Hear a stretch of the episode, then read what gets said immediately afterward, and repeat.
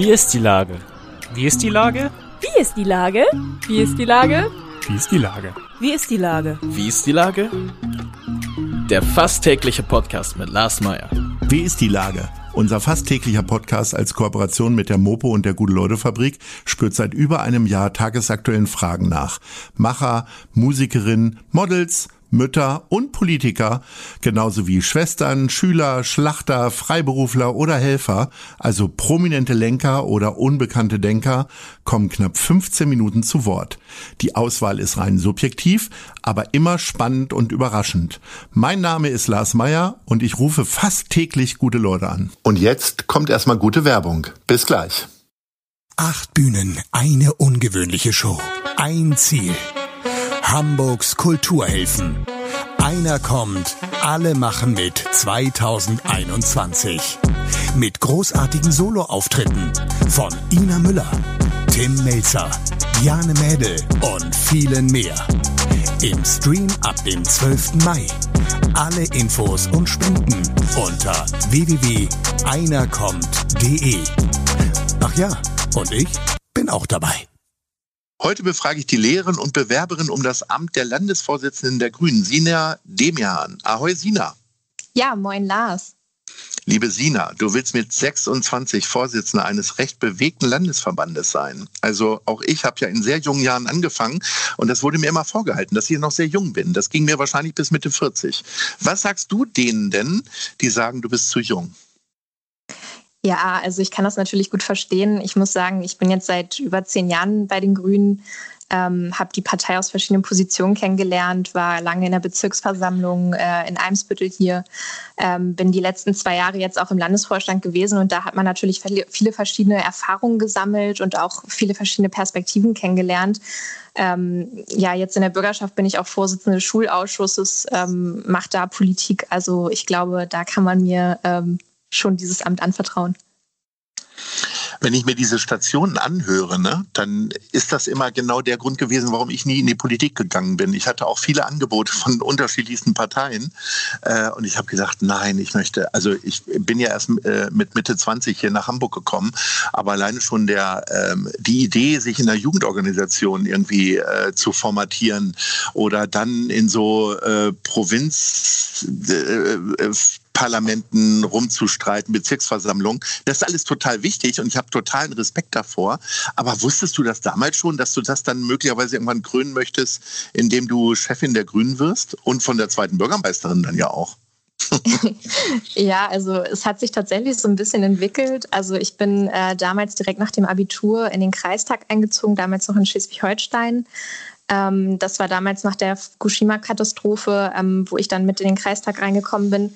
Und ich war da zuerst auch so ein bisschen skeptisch, weil ich eigentlich eher so der Typ war, der so Politik von der Straße aus gemacht hat und äh, Demonstrationen organisieren. Und das ist dann natürlich was ganz anderes, wenn man da plötzlich mit ja auch einem sehr hohen Altersdurchschnitt an äh, Mitgliedern, die in diesem Kreistag sitzen, äh, Politik macht und überhaupt erstmal lernen muss, wie dieser parlamentarische, ja, wie dieses parlamentarische Arbeiten auch funktioniert. Ähm, aber es macht wirklich Spaß, wenn man sieht, dass man vor Ort etwas bewegt. Also ich kann mich daran erinnern, mein erster Antrag, das war ein Antrag äh, für Schwimmunterricht für alle Menschen, also egal ob äh, mit Behinderung oder ohne.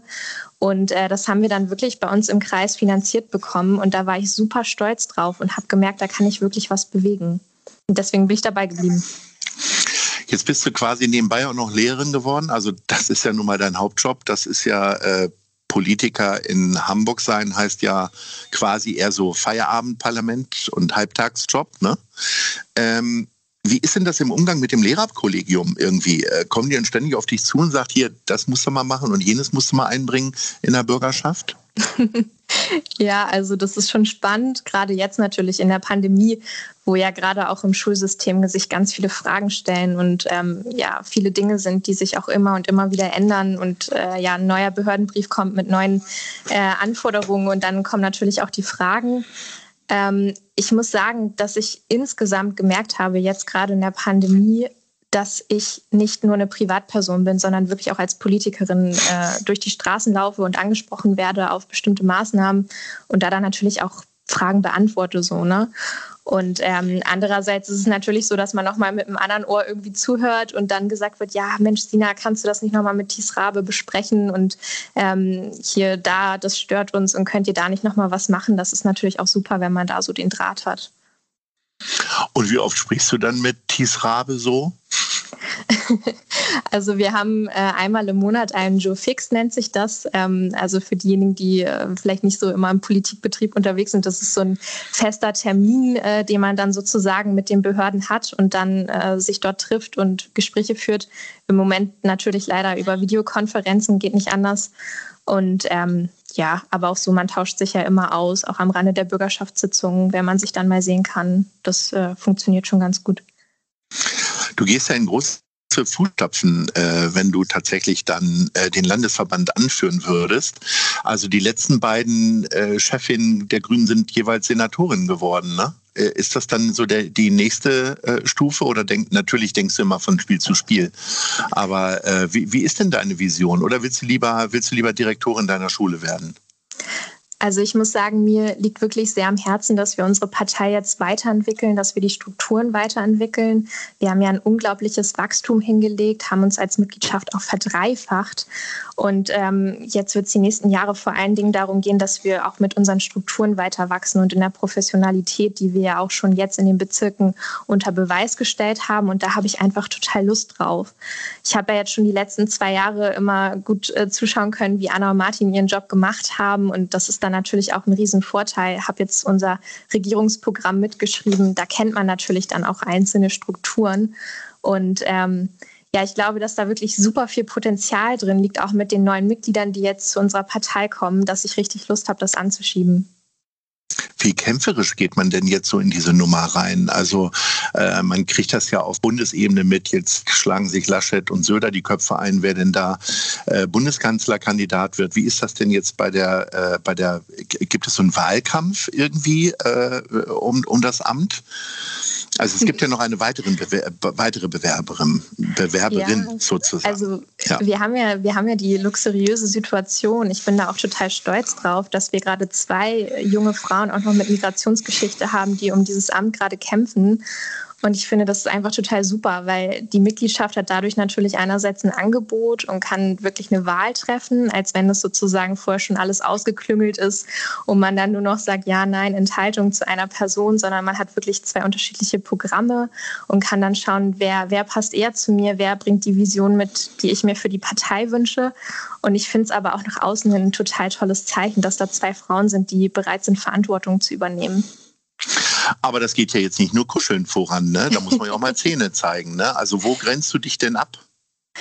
Ja, also ich versuche mich natürlich auf meine Punkte zu konzentrieren. Natürlich ist es manchmal nicht einfach, aber ich glaube, wir haben da einen ganz guten Umgang gefunden, gerade weil wir ja auch zusammen in einer Fraktion arbeiten und uns äh, inhaltlich ja auch in vielen Punkten ähnlich sind.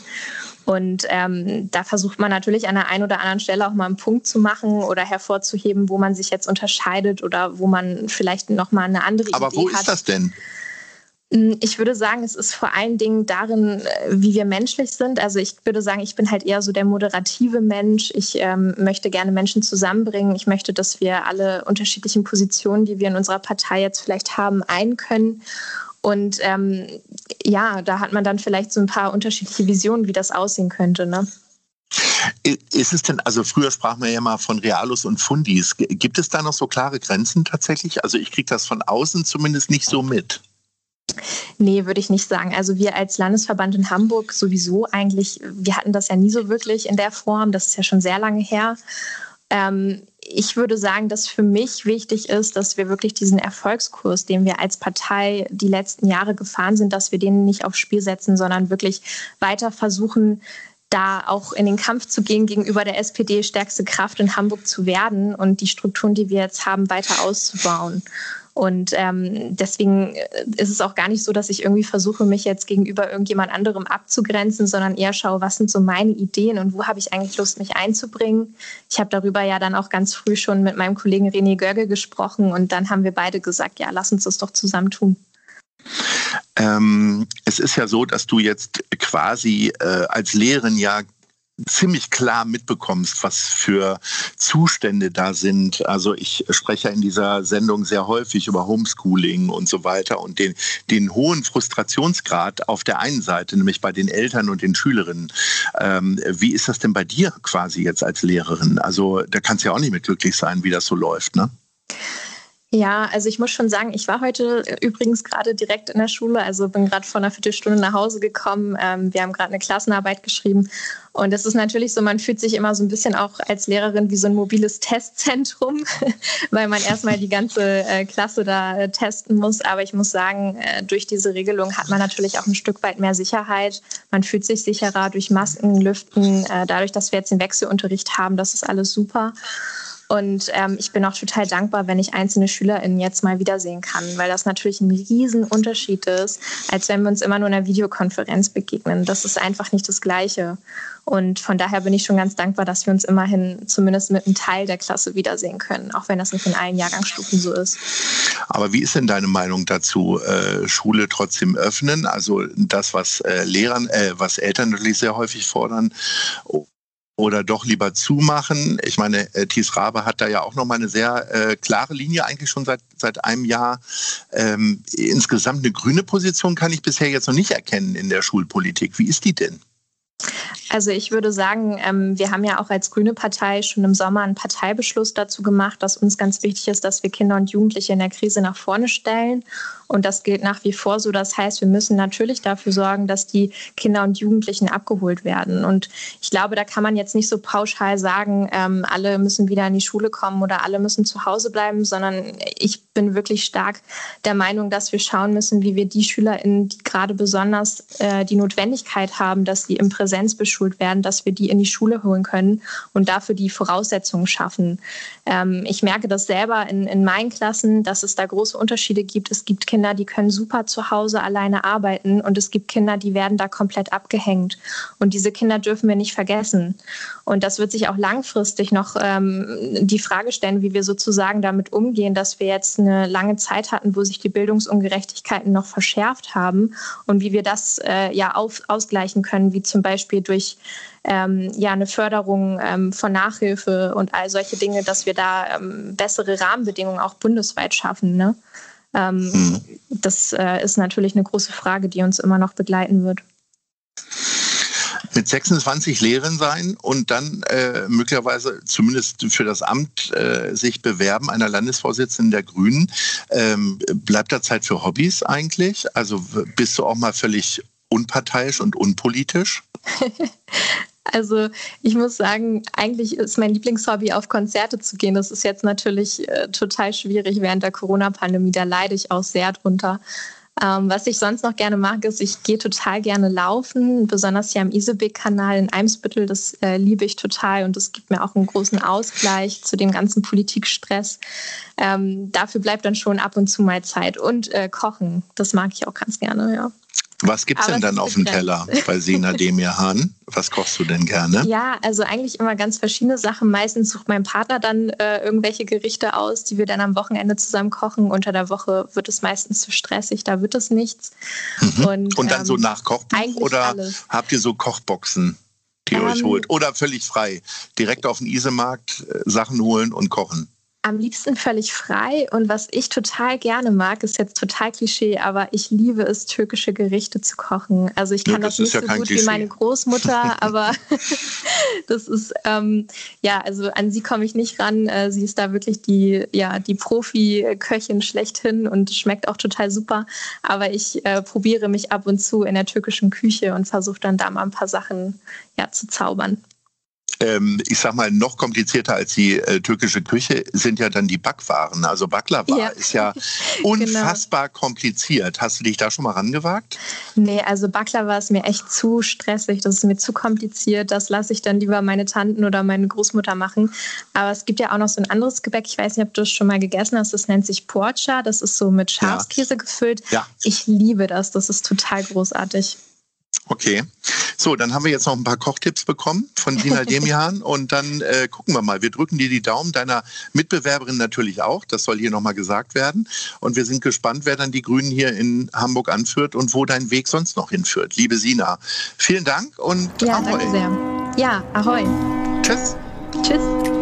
Eine Produktion der Gute-Leute-Fabrik in Kooperation mit 917XFM und der Hamburger Morgenpost.